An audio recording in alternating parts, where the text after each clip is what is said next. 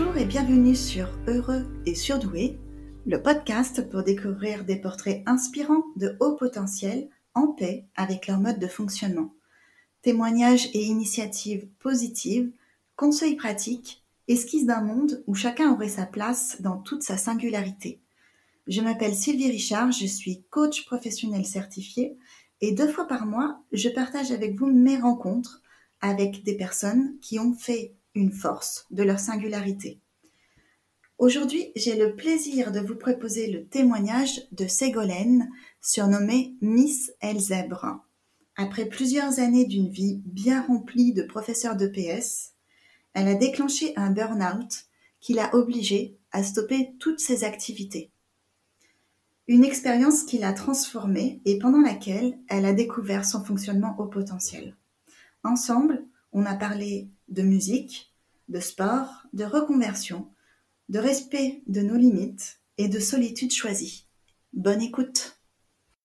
Pour la petite histoire, Ségolène, moi j'ai découvert ton travail artistique, tes créations, tes musiques en septembre dernier, donc euh, quand, il y a quelques mois, quand je cherchais comment j'allais créer ce podcast et que je cherchais une musique qui euh, collait un petit peu à l'ambiance que j'avais envie de créer dans, dans, ce podcast et au message que j'avais envie de diffuser. Donc quelque chose de positif, quelque chose d'un peu plus léger que ce que j'avais lu euh, jusqu'auparavant. Et euh, j'avais fait quelques recherches comme ça sur, sur YouTube et assez vite je suis tombée sur la musique que tu avais faite en mhm. duo. Je crois que c'est la première musique d'ailleurs que tu as dû publier. C'est ça si je ne me trompe pas, ouais. Et euh, j'ai adoré, en fait. Voilà. C'est pas la peine de tourner autour du pot. j'ai vraiment beaucoup aimé. Euh, je trouvais qu'elle correspondait exactement à ce que je cherchais. Elle me faisait du bien, en fait, à chaque fois que je l'écoutais. Je la trouvais, voilà, elle me donnait envie de, de danser, elle me donnait envie de chantonner. Euh, je la trouvais légère et très, très agréable. Donc, en fait, c'est vrai que du coup, au départ, je t'avais contacté pour, euh, pour ça, parce que je me disais que ça serait chouette de l'utiliser pour euh, l'intro et puis la conclusion du podcast. Donc, finalement, ça ne s'est pas fait comme ça. Mais c'est pas grave, parce que bah, derrière la musique, il y a la musique, mais derrière, il y a des artistes, il y a des gens qui font. Et euh, je trouvais que ton parcours et ta façon justement de diffuser, de, de parler de la douance, était intéressante et ça me donnait envie euh, bah, de, de t'avoir en fait comme invité et euh, de, te, de, te, questionner sur euh, ton cheminement et ce qui t'a amené à bah, un jour à créer cette chanson et puis à la diffuser et enfin voilà tout, tout, ce qui tourne autour de ça. Donc ce que je te propose, c'est que aujourd'hui on parle à la fois de ta musique et de la douance, et puis qu'on navigue un petit peu entre les deux comme ça au fil de notre conversation et de voir euh, où ça nous mène. Ouais. Euh, donc on commence peut-être par la musique puisque c'est comme ça qu'on a commencé à, faire connaissance. Ça te va? Oui, oui, très bien. Ouais. donc la musique et toi, c'est ça a toujours été en fait c'est euh, c'est c'est une histoire de longue date ou c'est quelque chose que tu as découvert plus tard? Alors, la musique, euh, dans l'écoute, en tout cas, a toujours fait partie de ma vie, euh, notamment à la maison quand j'étais petite. Euh, j'étais incapable de faire mes devoirs sans musique. D'accord. Qui rentrait dans la, dans la chambre et qui voulait tout le temps que j'arrête la musique et je lui disais non, ça m'aide à me concentrer. Ouais. Je pas, mais voilà. je faisais des enregistrements déjà à l'époque. voilà, je faisais des montages audio je, et même des montages vidéo aussi. J'adorais faire ça. Ouais. Assez, précurseur par rapport euh, voilà, euh, au peu de matériel qu'on avait à l'époque. Et puis, euh, j'ai pris quelques cours de synthétiseur. Ça a été la première fois que j'ai touché un instrument, ça a été ça. Mm-hmm. Et j'ai très vite abandonné parce que pour moi, le solfège a été problématique. C'était une contrainte, c'était un effort, en plus des cours qu'on avait au collège. Donc, j'ai vite, ouais, j'ai lâché l'affaire. Mais j'admirais ma maman qui jouait euh, deux, trois morceaux au piano. Euh, je la regardais beaucoup et puis euh, du coup, je pianotais de temps en temps. Et puis ça s'est arrêté parce qu'après, je, suis, je me suis mis à fond dans le sport et puis j'en ai fait ma carrière au départ puisque j'ai été prof, professeur de PS. D'accord. Et la musique, par contre, toujours à écouter, bon, à aller dans des concerts, etc., ça a toujours fait partie de ma vie. Et c'est revenu taper au carreau en 2016 j'ai fait un burn-out. Et en fait, j'avais une guitare qu'on s'était offert avec mon compagnon de l'époque. Et puis, bah, je, voilà, je, tranquillement, je, je testais des accords, mais sans aller dans la théorie, en fait, juste avec l'écoute, avec l'oreille, tout simplement. Et puis, je me suis petit à petit, voilà, j'ai pris du plaisir. J'étais en joie à chaque fois que je prenais la guitare. Et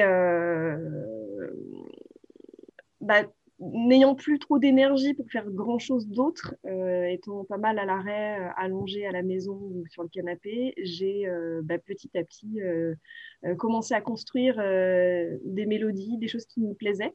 Et mhm. puis, et puis bah, un jour, j'ai fait une petite balade en campagne et en rentrant, je me suis dit, bah, tiens, et si j'écrivais tout ce que j'ai vu dans la, dans la nature?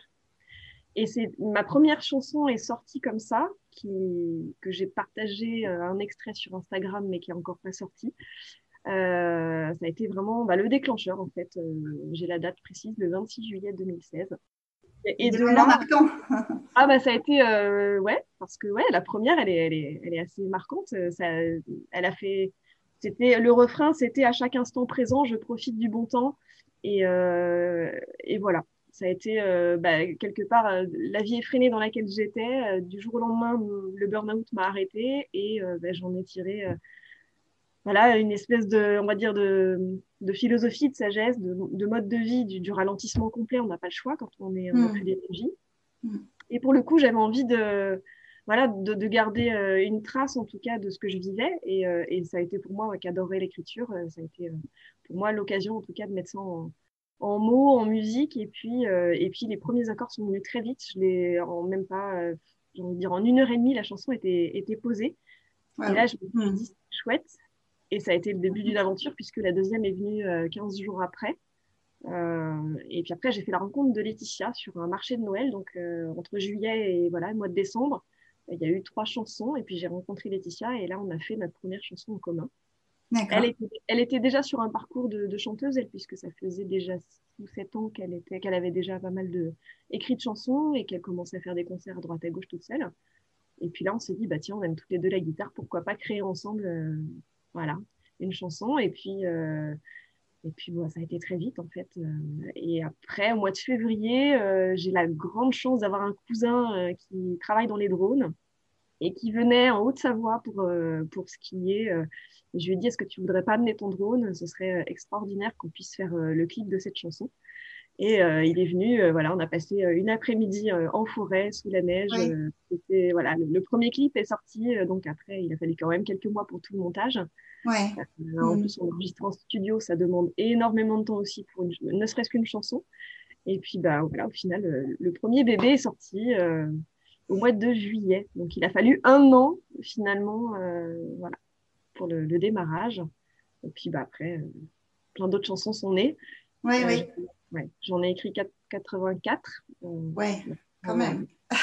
Mais bon, la quantité fait pas forcément la qualité. Après, il faut composer la mélodie, les accords, et puis choisir les instruments. Et puis le montage audio, c'est un gros, gros boulot. Donc, mhm. voilà. Donc oui, pour répondre à, votre question ou à ta question, je sais pas, euh, on, fait vraiment, euh, la musique a fait partie de ma vie en tout cas depuis le début, mais avec, euh, enfin pas dans la pratique en tout cas, et je suis allée pas dans la théorie, mais plutôt vers la, la création en fonction de, bah, de ce qui me semblait harmonieux en tout cas pour mes oreilles et, et ce qui vibrait dans le corps, voilà. Ouais, c'est une musique intuitive un peu. Voilà, plutôt. Ok. Et tu es allé en fait vers quelque chose qui te faisait du bien, vers ce qui te. Quelque bah, chose En fait, c'est ce que je dis aux gens. J'ai euh, le burn-out à l'époque, je ne savais pas ce que c'était. C'est un médecin de prévention qui m'a dit, euh, euh, un médecin qui est conventionné par le rectorat, qui m'a dit le, le, burn-out, c'est un surmenage intellectuel et professionnel. Et donc voilà, on, a mis un mot dessus et je me suis dit, oh, donc, si, si j'ai plus d'énergie, le temps de me ressourcer, qu'est-ce que je peux faire en fait euh, mmh. Et il a fallu que je retrouve en moi le plaisir de faire quelque chose qui allait me ressourcer. Et la musique, euh, c'est le seul. Quand on est à l'arrêt euh, chez soi, en tout cas, voilà, la musique fait partie. Même si par moments j'avais besoin de silence, mais mmh. je me suis dit voilà, ça, ça me ressource, ça me demande pas trop d'énergie. Donc quand je quand je peux, je prends la guitare et je fais quelques sons. Et, et donc ça a été, oui, alors pour finir, ça a été finalement une musicothérapie parce que euh, j'ai refusé de prendre tous enfin, les médicaments, parce que c'est pas vraiment une dépression, euh, Et donc, je, voilà, j'ai mis à distance tout ce qu'on me proposait. Je me suis dit, j'ai envie d'apprendre à, à chercher, voilà, ce qui, en tout cas, moi, va me nourrir. Et puis, voilà, je me suis, je me suis dit, bah, tiens, la musique, j'ai du temps, je peux pas faire de sport. Pendant trois ans, j'ai arrêté complètement l'activité sportive. D'accord. Trouver de l'énergie, ouais. C'était quoi ton sport de prédilection? Euh, moi, j'ai fait 16 euh, ans de gym, 10 ans de volet, euh, 8 ans d'escalade, euh, du canyon, voilà, beaucoup de, puis du ski, et puis la natation. Enfin voilà, j'étais assez, assez variée. Et c'est vrai qu'en plus du travail où on est tout le temps debout et on marche beaucoup, on est en activité avec les élèves, à côté, je faisais beaucoup de sport. C'était, c'était voilà, mon activité principale. Donc quand il n'y a mhm. plus ça, il faut faire le deuil déjà, que le corps ne peut plus suivre, il n'y a plus de ressources. Donc la guitare demande euh, voilà, un petit peu moins d'effort physique. Donc euh, voilà, euh, c'est un long chemin, mais, mais un beau chemin pour le coup parce que bah, j'ai trouvé une passion. Oui, ça a ouvert une autre voie en fait. C'est ça. Qui était déjà un petit peu présente, mais que tu n'avais pas exploré complètement parce que tu avais pris un autre chemin. Et alors, c'est très drôle. Elle était présente parce que quand j'étais petite, je suis déjà montée sur scène à l'âge de 10 ans. Euh, alors, c'était du playback à l'époque, mais euh, je chantais Céline Dion euh, à la fête de l'école. J'ai fait, j'ai dansé sur Madonna ou Michael Jackson. C'est même moi qui ai créé les, les, chorégraphies pour, ah les, élèves, les, camarades qui étaient avec moi. Donc, j'étais déjà, j'avais cette envie de représentation sur scène et de partager, en tout cas, de la joie avec un public. Donc euh, voilà, ça c'était au tout début et finalement euh, bah, j'y reviens. Je reviens en fait à mes premiers amours quelque part. Et tu n'avais pas appris la guitare quand tu as commencé euh, ah. Non, tu as dit que tu avais pris des cours de santé, mais c'est tout en fait. C'est ça. Et par contre, bah, je me suis dit quand même pour progresser, ce serait peut-être bien. Donc j'ai pris quelques cours de guitare, mais peut-être un an après avoir déjà composé des chansons.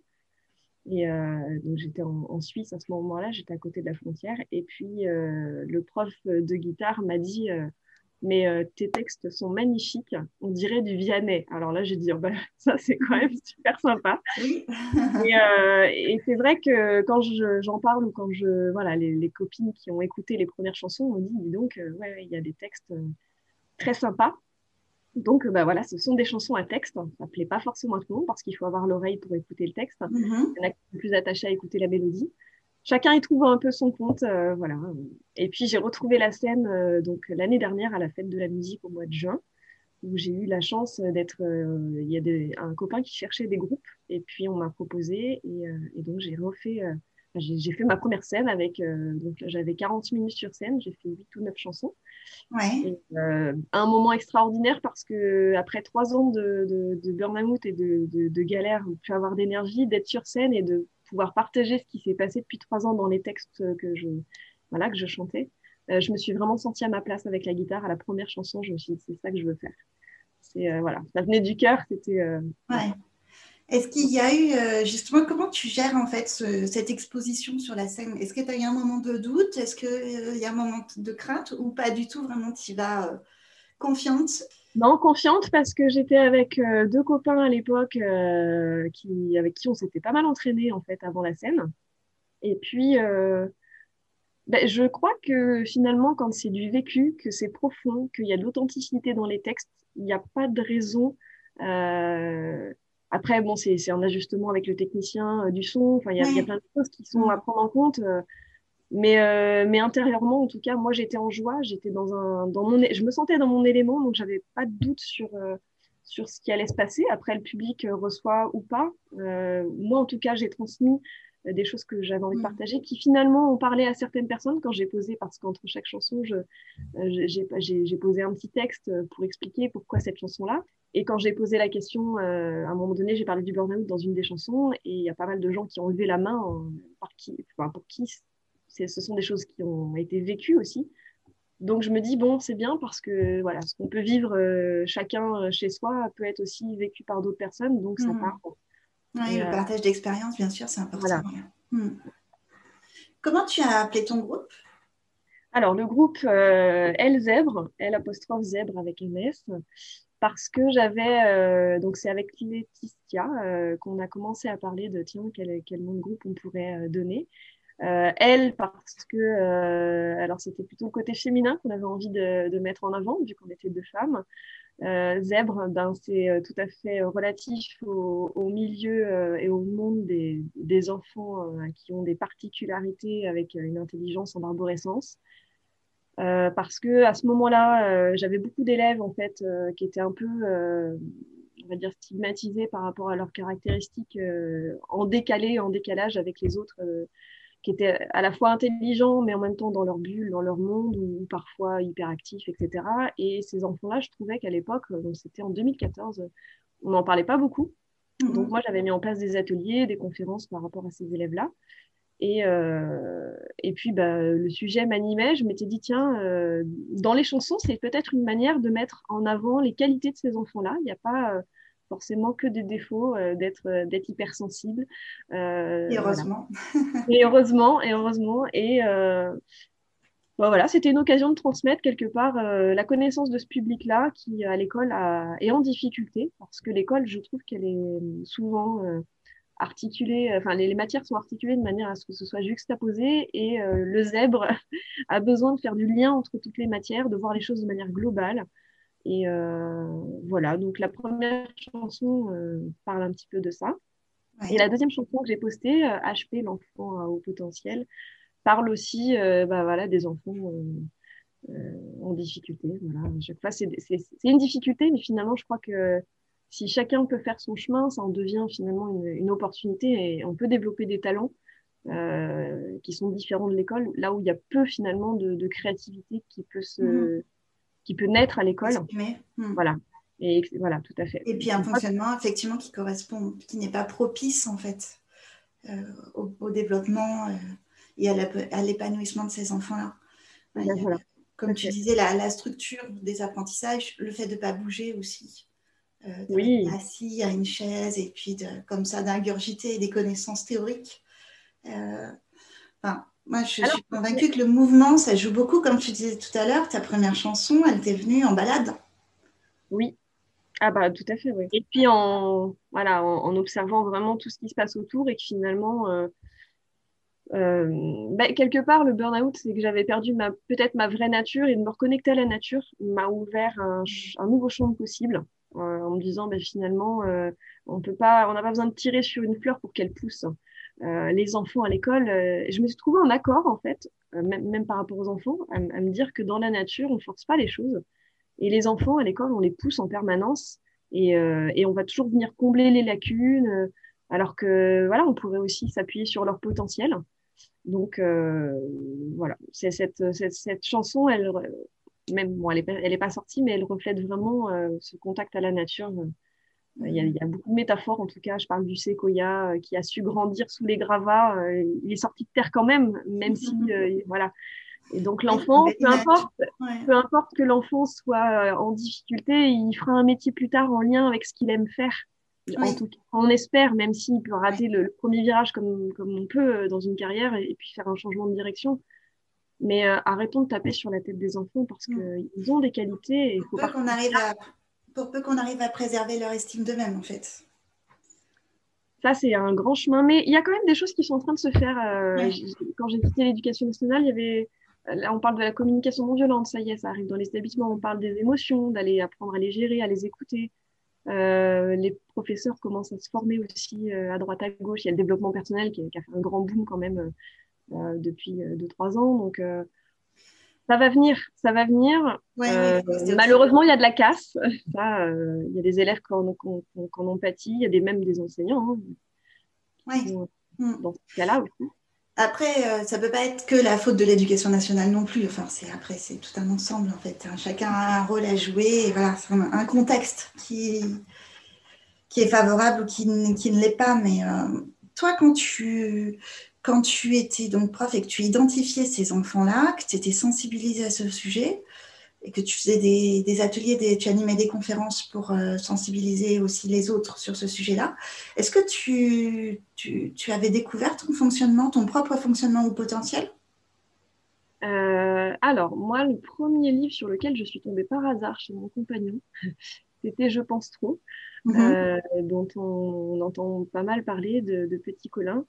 Et, euh, ce bouquin a été une révélation pour moi parce que je me suis dit, tiens, je me reconnais dans toutes les pages. Et, mais mais c'est resté en, je veux dire, en, en arrière-plan, en fait. Ça m'a beaucoup plu de le lire. Et puis c'est vraiment quand j'ai commencé à m'intéresser euh, à ces élèves-là, où j'ai commencé à me renseigner euh, pour euh, trouver des outils en, en, éducation physique et sportive, que je me suis dit, bah, tiens, il faut les prendre différemment, il faut leur donner des responsabilités plus que d'autres, pour les mmh. occuper un maximum et puis qu'ils se mettent bah, de manière autonome à être au service des autres qui se sentent utiles. Et puis, euh, et puis après, bah, voilà, toutes les lectures que j'ai commencé à faire, euh, bon, alors moi, j'étais pas du tout, moi, j'étais vraiment centrée sur, à l'extérieur de moi, sur les élèves qui étaient en difficulté. Et puis, quand j'ai commencé à m'intéresser au sujet des, des enfants euh, précoces, euh, je suis allée à des conférences aussi à, à Annecy à l'époque. Voilà, j'ai commencé à, à, tâtonner sur les différentes intelligences aussi de Howard Gardner. Oui, les intelligences multiples. Voilà, mm. et puis euh, bah, finalement, euh, bon an, mal an, j'ai un collègue qui m'a dit Mais euh, tu as l'air vraiment euh, très intéressé de, de ce sujet-là. si ça se trouve, t'en es une. Je dis Alors là, non, ça m'étonnerait. Ah, c'est bizarre. C'est vraiment, vraiment dans, dans, le déni complet. Ouais, mais Non, non, bah, pas du tout. Si, si j'étais intelligente, ça se saurait. Parce qu'à l'époque, je passais le concours d'irrigation et j'arrivais pas à l'avoir. Donc, je m'étais dit non, les, les, les, hauts potentiels, les surdoués, non, ils auraient tout de suite l'agrégation en un an. Pas être concernés, bah oui. Voilà, c'était pas moi, euh, voilà. Et puis, euh, et puis bah, finalement, euh, voilà, j'ai organisé une conférence et on a, on a eu énormément de monde à cette conférence-là. Et puis, et puis bah, en déménageant, j'ai quitté la Haute-Savoie pour revenir aux racines, pour me reposer après, après ces années de burn-out. Et en fait, je me suis dit, tiens, j'avais envie d'en avoir le cœur net. C'est resté quand même, il avait planté une graine. Mm-hmm. Merci Jean-Michel. Et puis, euh, je suis donc allée faire des tests et, euh, et là, j'ai eu confirmation qu'effectivement, euh, j'étais plus que sensible à plein de choses et voilà, j'avais un traitement de l'information qui était très rapide. Je percutais, j'apprenais très vite. Donc, elle m'a même dit dans son cabinet, elle m'a dit, j'ai jamais eu ce résultat-là en traitement de l'information. Ça a été vraiment, moi, pour moi, la catégorie qui a été déterminante par rapport au test. Euh, malgré euh, le fait que euh, j'avais pas encore au niveau cognitif, j'avais encore des séquelles au niveau du cerveau. Oui. J'étais encore très fatiguée, j'avais des problèmes de mémorisation, d'attention, de concentration. Donc elle m'a dit ce serait bien de refaire ces tests-là d'ici deux ans quand ça ira bien mieux.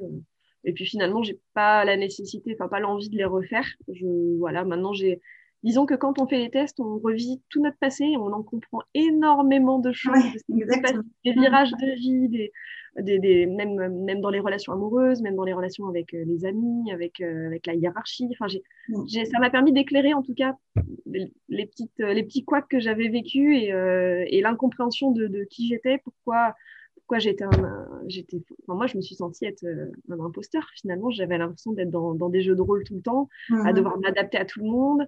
Euh, de, répondre à la demande euh, finalement euh, plus des autres pour faire plaisir, ce sentiment de vouloir être aimé, être utile. Mais au fond, qui je suis, euh, qui je suis vraiment et, pourquoi je suis là. Après, j'ai commencé à me poser des questions un peu existentielles. Mm-hmm. Mais bon, c'est que c'était le moment finalement de, faire un bilan, un bilan du pourquoi, du comment, le burn-out et puis la perte de sens. Et je me suis retrouvée finalement en décalage avec l'éducation nationale parce que je trouvais qu'on n'était plus dans le plaisir. Euh, alors que l'enfant, quand il est petit, il apprend avec le jeu, à travers le jeu. La motivation arrive, euh, et il a envie de, progresser, de, comprendre les choses. Et puis euh, voilà, pour moi, il y avait moins de plaisir. On est toujours dans, un cadre avec des notes, une évaluation en permanence.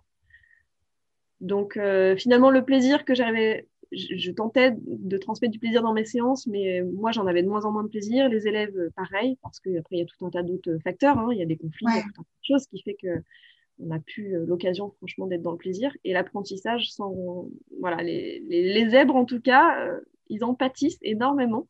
Mm-hmm. Quand il y a des, quand il y a un conflit euh, entre des camarades dans une classe, ça prend vraiment tout, tout ça les obsède, ce qui fait qu'ils en délaissent complètement le travail. voilà, c'est la relation affective, que ce soit avec les camarades ou avec les, avec les, enseignants. Mm. Voilà. Et puis, bah, finalement, moi, j'étais dans le déni, j'étais dans, peut-être une grosse carapace. Je vivais euh, en mode bulldozer, je faisais tout ce que j'avais à faire, je travaillais en dehors euh, de l'école. En fait, je faisais des, des missions en tant que chargée de mission euh, pour euh, pour aller voir. J'allais visiter des masters 2. Enfin, je faisais tout un tas de choses. Finalement, j'étais en, en, mode bah, peut-être à côté de ma vie, en mode hyperactive justement. Euh, et, je crois que j'avais construit ce personnage d'une femme hyperactive. On me disait toujours que j'avais un emploi du temps de ministre, mais parce que euh, quelque part on fuit quelque chose euh, qu'on a construit depuis tout petit. c'est cette espèce de, peur du vide et de, peur de pas plaire parce qu'on se sent différent depuis tout mmh. petit. Donc, on, fait le caméléon, on essaie de s'adapter à tout un tas de choses et puis et au final, on s'est on s'est perdu quoi. Donc, euh, ouais, ouais, on, se perd, mais en même temps, ce qui est quand même euh, assez surprenant, c'est à quel point on n'est quand même pas si loin euh, de la découverte tout le temps. J'ai l'impression qu'on est toujours un petit peu sur la crête en fait. C'est comme quand on avance en montagne, on est, on est proche du versant, on est prêt à voir ce qu'il y a de l'autre côté, mais euh, mais on peut passer longtemps avant de franchir cette crête euh, pour, justement découvrir autre chose. Mais tu vois, le fait que tu t'intéresses aux enfants au potentiel, alors même que toi, tu ne connaissais pas, que tu ne savais pas que tu étais concerné par ce fonctionnement-là, enfin, c'est quand même pas anodin, quoi. Euh, bah, un très beau cadeau. C'est un très beau cadeau au final parce que une fois qu'on a, on est au courant de ça, je regrette pas de pas l'avoir su avant finalement parce que je ne regrette pas toute ma vie. Mais c'est une force aussi. Mm. Ouais, ouais, voilà. Après, il y en a qui décident de, dès tout petit de faire tester leurs enfants. C'est, après, c'est un choix. Moi, j'ai pas eu cette chance, en tout cas. Ça aurait peut-être été différent si je l'avais su, mais, euh, mais de le savoir aujourd'hui, euh, on réaffine, on réoriente euh, plus en accord avec soi-même, avec ce qu'on ressent et surtout mm. avec l'amusement, la joie par rapport à voilà plutôt que d'être d'être en flottement et on arrive plus à trouver je trouve un équilibre entre les moments de euh, d'activité, les moments de repos. En tout cas, moi, je savais pas, j'étais tellement en mode euh, voilà, à fond tout le temps. Là, j'ai compris que j'avais un corps qui avait des limites et que pour le coup, euh, bah, la créativité avec la musique me permet de, de, poser et pas toujours être dans le mouvement du corps. Y a, y a, mmh. je pense que c'est bien de trouver un équilibre, en tout cas, entre la partie intellectuelle, la partie corporelle et puis la partie plaisir et voilà, donc euh, la, crête, euh, des fois on a envie de sortir de, notre zone de confort, mais par moments c'est aussi bien d'écouter les ressources qui nous restent avant de, ressortir. On peut faire euh, ce qu'on a fait un petit peu finalement en collectif cette année, se mettre dans un cocon, mm. se pour de la nouveauté en ressortant du cocon. Donc, oui, bien sûr. Est-ce qu'il y a d'autres choses, est-ce qu'il y a eu d'autres changements après le test en fait? Euh, est-ce qu'il y a eu un avant, un après euh, et, que ça s'est manifesté vraiment concrètement? Oui, mais alors ça ne va pas être très positif. Après le test, euh, très très compliqué avec ma famille parce que j'avais enfin une légitimité de pourquoi je fonctionnais à l'hypersensibilité, pourquoi par moments je me bloquais en, famille, pourquoi j'étais en émotion plus plus plus par rapport au reste des membres de la famille. Et, le jour où je l'ai annoncé, euh, c'est euh, oui, bah, c'est qu'un chiffre. Enfin, j'ai eu, euh, je suis désolée aux parents, hein, mais j'ai vraiment eu ce sentiment de oui, bah, c'est pas. Alors, pour moi, ça a été un, cadeau extraordinaire de le savoir, de, de me rassurer quelque part sur pas mal de mm-hmm. choses. Et, puis, et voilà. Et, et pour le coup, la famille et même les amis, j'ai pris de la distance en fait. Euh, j'étais encore en, phase de burn-out hein, de toute façon, donc j'ai vraiment euh, mis de la distance au niveau social. J'avais besoin quelque part de me retrouver moi, de retrouver ma substance intérieure avant euh, de pouvoir me reconnecter aux autres. Parce que, c'est un moment. Il y a, une, nouvelle, une nouvelle personne qui naît en fait, qui se découvre une nouvelle identité avec le deuil de, de faire de, de plus faire de sport. C'est qui je suis si je fais plus de sport. Mm-hmm. Et là, euh, waouh, donc euh, cette envie de mettre à distance tout pour, euh, voilà, se reconnecter à, d'autres choses peut-être plus essentielles, peut-être plus. Et puis, et puis de, de, voilà, faire tomber le masque. Donc, ouais. et ouais. ouais, Donc ça n'a pas été vraiment accueilli en fait. Non, voilà. Donc bah, quelque part, mais ça m'a rendu plus forte dans le sens où, ben, tant pis, Maintenant, moi, je sais qui je suis, je sais comment je fonctionne. Et c'est en fait ce que j'ai dit même à, mon frère, je dis c'est apprendre ou à laisser. C'est-à-dire qu'aujourd'hui, je me laisse plus marcher sur les pieds. Je sais dire non, je sais me respecter. J'ai été détricoter toutes mes peurs, mes croyances. J'ai fait un, énorme boulot et, euh, et, pour ça, il fallait du temps. Donc, je remercie euh, voilà l'arrêt euh, imposé par la vie parce que parce que c'est un voilà c'est un gros cadeau au final que de de pouvoir dire ben voilà maintenant je suis, je, suis ça avec cette particularité là euh, ben, c'est pas grave, on s'enrichit des différences. Et puis, un deuxième cadeau, ça a été quand j'ai commencé à me reconnecter à des amis. Quand je suis revenue dans, aux racines, je me suis reconnectée à des amis d'enfance ou de, de, de, mon parcours quand j'étais jeune. Et j'ai découvert qu'il y avait plein de zèbres autour de moi. En fait, les gens avec qui je m'étais mmh. connectée étant petite, finalement, avaient des caractéristiques communes. Voilà. Et donc, j'ai commencé à... Alors, plutôt que de leur annoncer euh, que moi, j'étais comme ça, ça y est, que j'avais découvert beaucoup de choses, j'ai observé leurs enfants. Et j'ai commencé à dire, tiens, euh, ton fils ça serait peut-être un hypersensible, tiens, euh, ta fille. Et puis finalement, j'ai amené les parents sur ce sujet-là, parce que par moment, soit on fait les tests soi-même, soit les parents découvrent avec leurs enfants que eux-mêmes, finalement, ont un fonctionnement de, haut potentiel ou de précoce. Et donc voilà, ça a été aussi une manière de, quelque part, je me suis dit, bah, tiens, euh, si je peux transmettre aussi ce savoir-là euh, euh, pour aider certains conflits dans les familles avec les parents et les enfants qui ne se comprennent pas toujours, parce que l'enfant renvoie souvent l'image du parent. Enfin, voilà. Donc, il y a des... Hmm. ça, amène un, nouvel éclairage finalement. Et je avec plein de richesses que j'ai pu partager avec mes amis. ouais, c'est chouette. C'est chouette. Est-ce qu'il y a autre chose, enfin, une chose dont tu es particulièrement fière? C'est pas facile, ça, comme question. euh, une chose dont je suis particulièrement fière. Fière dans le sens euh, où chaque journée, je me dis qu'elle est. Alors, euh, je me suis reconnectée à la vie quand même euh, d'une autre manière depuis la découverte de m'être tournée vers la nature, vers la musique, vers ce qui va nous ressourcer, nous faire du bien, être en joie, en plaisir. l'amour de soi, en fait. J'ai envie de dire, j'ai trouvé l'amour de moi-même euh, ou au départ, peut-être qu'on s'en tente de se nourrir avec les autres euh, quand on est un peu euh, euh en, en, quête, euh, quand on grandit. Quand on... Et puis là, je crois que je me suis trouvée et je suis fière d'avoir trouvé, ouais, peut-être. Une autonomie affective Ouais, exactement. Ouais, ouais je, je, je, je, dis toujours, alors il y en a qui s'agacent, mais je, suis en joie et en amour. C'est vraiment ça. Je suis avec moi-même, je suis bien. C'est-à-dire que la solitude est devenue un, non plus euh, subie comme, euh, comme on peut le subir dans la vie. Là, c'est devenu un, un, choix, même un besoin. Et, euh, et, ma meilleure amie est la solitude, parce que c'est dans ces moments-là où je suis le plus créative, en fait. Mm-hmm. Quand j'ai aucun programme pendant une semaine, ah bah c'est là que la plupart, je, je peux en, au mois de janvier l'année dernière, j'ai écrit, j'ai écrit cinq chansons en, en trois jours. Euh, au mois d'août, j'en ai écrit cinq autres, euh, pareil, en 4-5 jours. Dès que je suis seule, ou je m'octroie un temps euh, dans ma bulle chez moi, là, là les idées arrêtent, enfin, ça arrive, et puis bah, là, je peux m'exprimer. Donc voilà, une, une solitude, merci, ma superbe amie, la solitude, choisie en tout cas.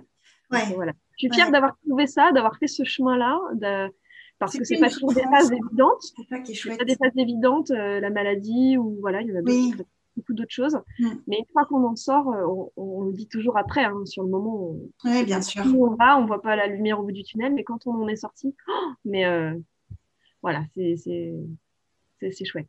C'est chouette en tout cas d'avoir un regard après dans le rétroviseur et de se dire bon bah il a fallu ça pour comprendre que euh, bah voilà que je me mets pas en tout cas je me mettais pas au centre je mettais les autres au centre de ma vie et le travail au centre de ma vie et aujourd'hui bah non je sans être égoïste, je, ma santé d'abord, mon émerveillement d'abord, et puis ma vie va se construire autour de ça, du coup. Mmh ouais. Oui, oui, puis ça n'a rien d'égoïste parce qu'en fait, euh, euh, tu n'oublies pas les autres pour autant. Ça ne t'empêche pas d'apporter aux autres et de partager, euh, de contribuer d'une autre manière. Mais certainement d'une façon beaucoup plus authentique, beaucoup plus sincère, profonde, plus reliée à qui tu es vraiment euh, que euh, la personne euh, qui était dans, dans, le, dans le faire auparavant et dans la, le bulldozer dont tu parlais tout à l'heure, quoi, dans l'action uniquement dans l'action. Mais l'action, c'est important pourtant. Hein. il faut de l'action, sans quoi on n'est que dans l'analyse et on peut être dans la suranalyse. Donc, l'action, elle est vraiment importante. Mais, mais pas que. à elle toute seule, il n'y a pas l'équilibre nécessaire dont on parlait tout à l'heure. Donc, en fait, je crois qu'avant, je fonctionnais avec le cerveau euh, et bon, j'étais passionnée quand même de sport. Il y avait le cœur quand même qui était là. Mais le cerveau et le, mental prenaient en fait finalement euh, beaucoup de place dans il faut, il faut, il faut, il faut faire, il faut faire, il faut faire. Et puis là, le, faire euh, est devenu au service de l'être et du cœur. Maintenant, je pars du cœur. Si j'ai pas l'élan du cœur d'aller dans une soirée, bah, j'annule au dernier moment. C'est pas grave, c'est comme ça. Mhm. Ouais. Si j'ai pas l'élan de faire une activité ou un travail, euh, ben non, je change quoi. J'ai vraiment envie que ça parte du cœur et puis le, mental est, vraiment au service aujourd'hui de, de ça. Ouais. Est-ce que ça peut pas être lié aussi, enfin c'est une question que je me pose comme ça, vraiment, euh, qui me vient, euh, est-ce que ça peut pas être lié à, à, la pratique du sport, mais à un niveau intensif? C'est-à-dire que la pratique du sport, tu sais, c'est comme tout, il y a toujours cette notion d'équilibre. Donc, euh, d'un côté, c'est une bonne chose parce que ça te relie à ton corps, à tes sensations, donc euh, euh, ça c'est bien. Mais par contre, passer à un certain niveau, c'est pour ça que je pense plutôt au, au haut niveau, passer à un mhm. certain niveau, en fait, tu es tout le temps en train d'aller au-delà de... Enfin, pour progresser, il faut te, te, pousser toujours un peu plus. Et donc, tu apprends à ne plus t'écouter, à ne plus écouter tes limites et au contraire à tout le temps les dépasser. C'est ça. On est dans le dépassement de soi en permanence, mmh. euh, à la recherche de la performance. Et puis, euh, et puis en fait, bah, même dans notre société, hein, c'est au reflet de la société, on va chercher toujours à évoluer, à progresser, mmh. mais euh, en oubliant qu'on a un corps qui n'est pas une machine, hein, qui a besoin de repos. Euh, et d'ailleurs, j'ai remarqué, alors je ne sais pas si ça peut venir illustrer ça, mais quand en burn-out, j'avais, je m'étais rendu compte au début, dans, quand je commençais à chanter, que ma voix déraillait en fait par moment et j'arrivais pas à la contrôler. Et en fait, depuis 3-4 ans, euh, ma voix a changé. Euh, à force de travailler la voix et en même temps de travailler ma nouvelle voix de vie, quelque part, la voix VOIE et VOX se sont mm -hmm. Et, euh, et aujourd'hui, j'ai une voix qui est plus harmonieuse, qui déraille plus comme avant. Euh, j'ai réussi aussi, j'étais souvent dans les aigus quand j'étais dans l'émotion. Et aujourd'hui, j'arrive à descendre un petit peu plus ma voix. J'ai encore du travail, hein, parce que ça se travaille au jour le jour mais à redescendre un petit peu plus dans, dans, ma vraie voix, ma voix juste en fait. On a tous une voix, mmh. si on, on, peut en parler, euh, on peut parler avec cette voix-là, on peut aussi chanter avec cette voix-là. Après, il suffit de tester euh, et on se rend compte d'une de, d'une voix qui peut être un peu étriquée ou d'une voix qui peut être... Euh, enfin, voilà, après, je peux pas décrire ce que, ce que je connais pas, mais en tout cas, la mienne, elle déraillait et je comprenais pas ce, ce déraillement. Et aujourd'hui, mmh. ça le fait. Donc, ouais, euh, c'était un symbole. Hein. C'est comme le sport finalement mais le sport, euh, aujourd'hui, c'est un sport plaisir que je vais faire. Et, et la musique, c'est pareil. Il m'arrive de temps en temps de faire 4 heures de piano et d'avoir euh, la sensation du burn-out qui revient dans le cerveau. Et je me dis quelque part, je ne sais pas toujours encore euh, stopper quand il faut. Je vais toujours dans le dépassement de moi-même et mes ressources. Donc, j'ai encore ce fonctionnement qui est par moment présent. Donc, j'essaye de. Des fois, je me mets une alarme pour me dire allez, stop. Même si je n'ai pas terminé cette chanson-là euh, dans la création, tant pis, j'arrête. Euh, voilà. Donc, euh, le sport nous amène par moments aussi à avoir des moments euh, de, d'euphorie de, dans lesquels on oublie en fait tout le reste, on est vraiment dans l'instant présent. Et la musique peut aussi nous amener dans ces moments-là, être dans l'instant présent, dans le flow, comme on dit, mais en, en, oubliant complètement le corps. Des fois, j'ai mal au dos, je joue au piano, j'ai mal au dos, ouais. je suis fatiguée, j'ai même faim, j'oublie de manger. Et là, je me dis, oulala, ça y est, je repars dans mes travers de ce que je faisais avant. Oui, mais c'est un apprentissage. Hein. Il y a des moments de, de, de bonheur intense, mais il faut que ça reste dans la joie, dans le plaisir et pas dans l'effort toujours continuel de vouloir plus. Quoi. Ouais. C'est comme ça que je le vois, en tout cas aujourd'hui avec du recul. Euh, euh, voilà, on, on, a tellement développé des conditionnements euh, étant petit, des mises en. Voilà, on, et ben, oui, on essaie de déconstruire, mais mmh. ça peut revenir de temps en temps, c'est pas gagné, c'est pas toujours gagné d'avance. Ouais.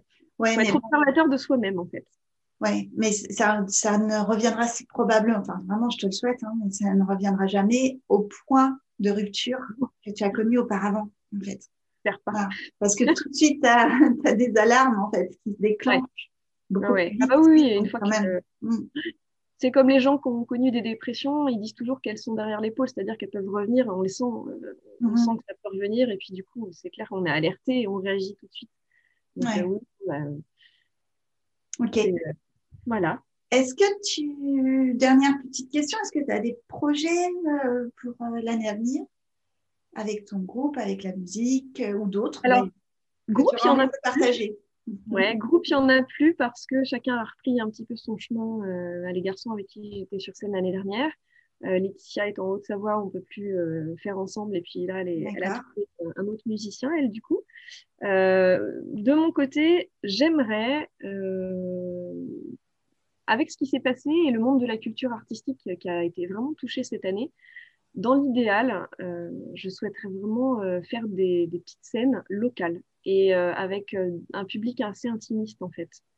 Donc, quand, quand, ça se présentera, je ne sais pas comment vont être les programmes de 2021 sur les scènes des guinguettes autour de chez moi. Voilà, je vais, je vais sortir de ma tanière, mmh. j'espère, et puis voilà, avec, avec ma guitare et mon piano, je, pour l'instant, je suis toute seule. Je, avec plaisir, si, si on m'entend et qu'il y a des angevins musiciens qui veulent, euh, euh, qui aiment mes textes et puis qui veulent euh, m'accompagner, en tout cas, ce sera avec joie. Je reste vraiment ouverte à, à refonder un groupe. Euh, maintenant, euh, je suis en enregistrement studio euh, tranquillement, mais avec tout ce qui s'est passé cette année, bah, du coup, j'ai mis de... on n'a pas pu finalement continuer. J'aimerais bien sortir un, un, album du coup qui était prévu en 2020, qui sera donc, je l'espère, en 2021. Ouais. voilà, qui va naître. Les doigts. voilà. voilà, en termes de projet, voilà ce qui, ouais. ce qui se trame du côté musical. Mais ça se prête bien justement aux circonstances où euh, on va plus vers euh, des petits groupes maintenant que euh, des, grandes, des grandes réunions. Ce serait, oui. Mmh. Bah oui, parce que ouais, tout le monde a souffert là et je pense que si ça pouvait redistribuer les cartes finalement, que ce soit pas toujours euh, les, chanteurs les plus euh, médiatisés qui soient, euh, qui remplissent les salles combles et le Stade de France, et que tous les petits artistes indépendants ben, au niveau local se redéveloppent et fassent des, des, petites scènes, des petites salles. J'espère que, que le public sera présent. Je pense que oui, parce qu'on a tous été en manque cette année de, de partager des concerts et voilà. J'ai pas tellement de doute là-dessus. Hein. Je pense qu'il voilà, donc, a que ça en fait. Même. Donc on verra, on verra. Je croise les doigts aussi, mais je pense que ça va bien se passer.